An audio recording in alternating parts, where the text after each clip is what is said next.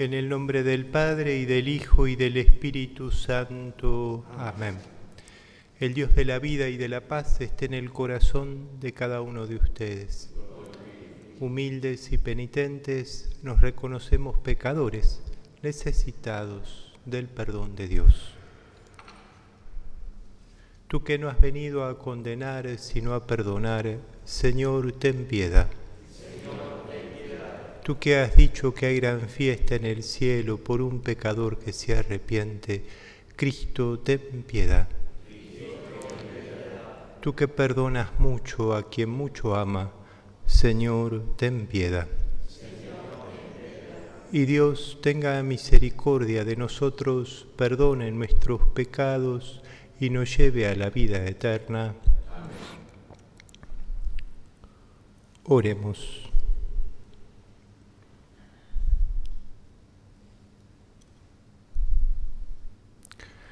Dios nuestro, para difundir la mayor gloria de tu nombre, suscitaste en tu iglesia San Ignacio. Concédenos que después de las luchas de esta vida, con su protección y siguiendo su ejemplo, merezcamos compartir tu triunfo en el cielo. Por nuestro Señor Jesucristo, tu Hijo, que vive y reina contigo en la unidad del Espíritu Santo y es Dios por los siglos de los siglos. El Señor esté con ustedes. Evangelio de nuestro Señor Jesucristo según San Mateo. Jesús propuso a la gente esta parábola. El reino de los cielos se parece a un grano de mostaza que un hombre sembró en su campo. En realidad esta es la más pequeña de las semillas pero cuando crece es la más grande de las hortalizas y se convierte en un arbusto de tal manera que los pájaros del cielo van a cobijarse en sus ramas. Después les dijo esta otra parábola. El reino de los cielos se parece a un poco de levadura que una mujer mezcla con gran cantidad de harina hasta que fermenta toda la masa. Todo esto lo decía Jesús a la muchedumbre por medio de parábolas, y no les hablaba sin ellas para que se cumpliera lo anunciado por el profeta. Hablaré en parábolas, anunciaré cosas que estaban ocultas desde la creación del mundo. Palabra del Señor. En el Evangelio vemos las parábolas del reino las parábolas son el modo habitual que Jesús tiene para enseñar. Son ejemplos tomados de la vida cotidiana. El Señor es un gran contemplativo de lo que hacen los hombres mientras trabajan, cómo siembran la semilla, cómo separan los peces buenos de los malos en la pesca, cómo la mujer pone levadura en la masa seguramente se acordaría de su mamá amasando el pan en la casa. Y esos ejemplos de la vida cotidiana, Jesús los utiliza para hablar de las cosas de Dios, para hablar del reino. El reino está sembrado entre nosotros, al parecer es pequeño, pero ya ha sido sembrado precisamente por la muerte y resurrección de Jesús. Y ese reino de Dios tiene vida, tiene fuerza y es como una pequeña semilla, pero está llamado a cobijar a todos los hijos e hijas de Dios. Tiene fuerza y hace del mundo algo distinto, algo nuevo, hace elevar la masa de este mundo. Jesús nos va enseñando de modo sencillo a confiar en la fuerza del reino de Dios. Pero también nosotros tenemos que tener la capacidad de discernir, de descubrir, de ver el paso de Dios en nuestra historia y en nuestra propia vida también. Y para eso viene en ayuda el santo que hoy celebramos, San Ignacio de Loyola. San Ignacio es el creador de los famosos ejercicios espirituales, ¿eh? que sería muy recomendable que todos los podamos hacer alguna vez en la vida. Esos ejercicios espirituales que sirven para discernir qué quiere Dios de mi vida y además también para ir reformando la propia vida una vez hecha la elección para con Dios. San Ignacio era un soldado que en una batalla recibió una herida muy importante en su pierna y quedó en la cama durante varios meses y estaba aburrido de estar en la cama, entonces pedía en la casa libros y él prefería esos libros de caballería que hablaban de conquistas de reinos, que hablaban también de la conquista de bellas mujeres, pero había poquitos de esos libros en la casa y había más libros de la vida de los santos, que un poco cuando se los presentaron él dijo, ¿qué me traen? ¿no? Pero bueno, no había mucho más para leer y empezó a leer y empezó a ver que esos libros de caballería lo entusiasmaban al comienzo, pero después lo dejaban con un gusto triste, amargo, incompleto, y empezó a leer los libros de los santos, la vida de, San Francisco, de Santo Domingo, y le parecía difícil, pero esa lectura y esa meditación le daban gozo en su corazón, y entonces él empezó a preguntarse acerca de un seguimiento más radical de Cristo. Con este ejemplo de la vida de San Ignacio decimos que Dios a veces se nos presenta en situaciones dolorosas o en situaciones inesperadas, imprevisibles. Hay que estar atento porque en esas situaciones pueden marcar un cambio de la vida, como le pasó a San Ignacio. Y así él fue escuchando el corazón, escuchando el corazón para escuchar a Dios también allí, fue de a poquito siendo un maestro del discernimiento espiritual. Bueno, le pedimos a San Ignacio, ¿no? La gracia de saber discernir por dónde pasa Dios en nuestra historia, en nuestra vida, qué quiere de nosotros Dios. Y con San Ignacio podemos decir, ¿no? ¿Qué he hecho yo por Cristo y qué puedo hacer yo ahora por Cristo? Que el Espíritu Santo nos muestre el camino, que así sea.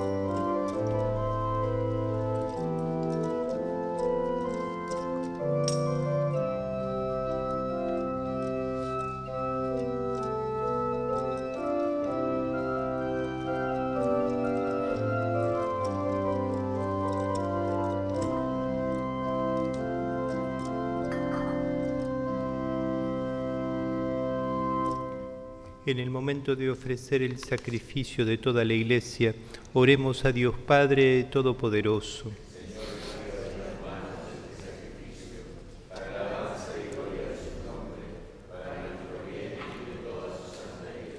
Acepta, Señor, nuestros dones que te presentamos al conmemorar a San Ignacio.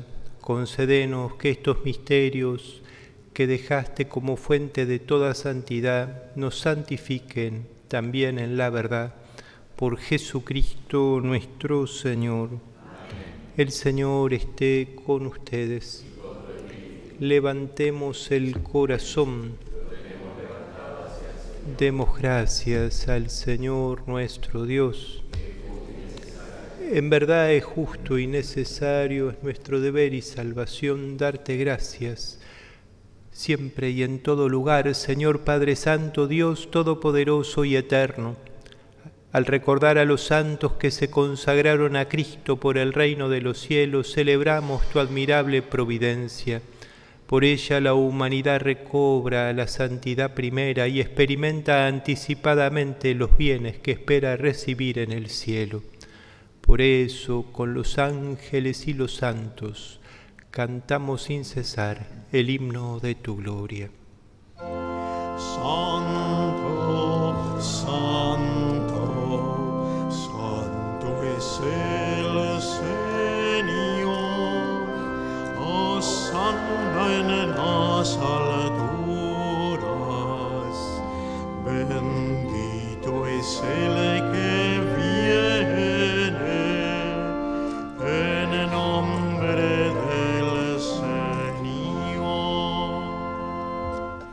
Santo eres en verdad, Señor, fuente de toda santidad. Por eso te pedimos que santifiques estos dones con la efusión de tu Espíritu, de manera que se conviertan para nosotros en el cuerpo y la sangre de Jesucristo nuestro Señor. El mismo, cuando iba a ser entregado a su pasión voluntariamente aceptada, tomó pan. Dándote gracias, lo partió y lo dio a sus discípulos, diciendo, Tomen y coman todos de él, porque esto es mi cuerpo que será entregado por ustedes.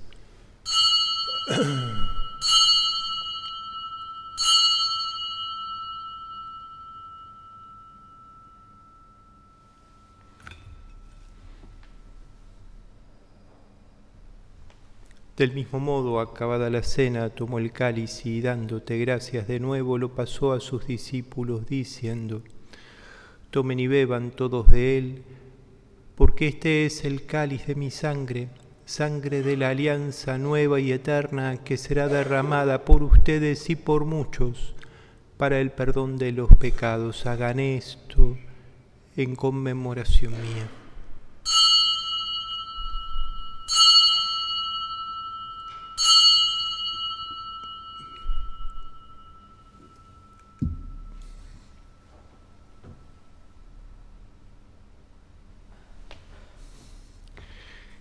Este es el misterio de la fe.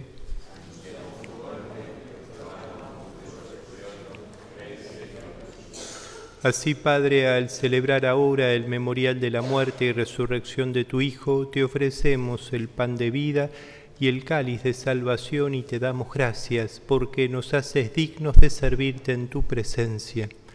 Te pedimos humildemente que el Espíritu Santo congregue en la unidad a cuantos participamos del cuerpo y la sangre de Cristo.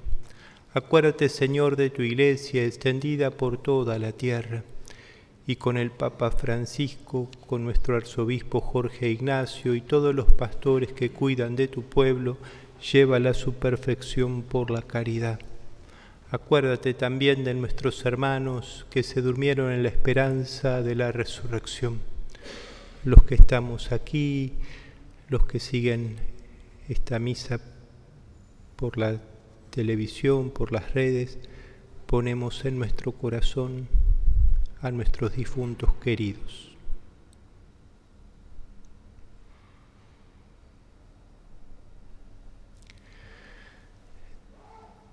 Admítelos a contemplar la luz de tu rostro. Ten misericordia de todos nosotros y así con María, la Virgen Madre de Dios, su esposo San José, los apóstoles, San Ignacio de Loyola y cuantos vivieron en tu amistad a través de los tiempos, merezcamos por tu Hijo Jesucristo compartir la vida eterna y cantar tus alabanzas. Por Cristo, con Él y en Él, a ti Dios Padre Omnipotente, en la unidad del Espíritu Santo, todo honor y toda gloria, por los siglos de los siglos. Fieles a la recomendación del Salvador y siguiendo su divina enseñanza, nos atrevemos a decir, Padre nuestro que estás en el cielo, santificado sea tu nombre, venga a nosotros tu reino, Hágase tu voluntad en la tierra como en el cielo. Danos hoy nuestro pan de cada día. Perdona nuestras ofensas como también nosotros perdonamos a los que nos ofenden. No nos dejes caer en la tentación y líbranos del mal. Líbranos de todos los males, Señor, y concédenos la paz en nuestros días, para que, ayudados por tu misericordia, vivamos siempre libres de pecado y protegidos de toda perturbación mientras esperamos la gloriosa venida de nuestro Salvador Jesucristo. Señor Jesucristo, que dijiste a tus apóstoles, la paz les dejo, mi paz les doy. No tengas en cuenta nuestro pecado, sino la fe de tu iglesia y conforme a tu palabra, concédele la paz y la unidad. Tú que vives y reinas por los siglos de los siglos. La paz de Jesús esté en el corazón de ustedes. Nos damos fraternalmente la paz. Que tengan mucha paz. Cordero de Dios, que quitas el pecado del mundo, ten piedad de nosotros. Cordero de Dios, que quitas el pecado del mundo, ten piedad de nosotros. Cordero de Dios, que quitas el pecado del mundo, danos la paz. Este Jesús, Él es nuestra paz, el Cordero de Dios que quita el pecado del mundo. Felices los invitados a la cena del Señor.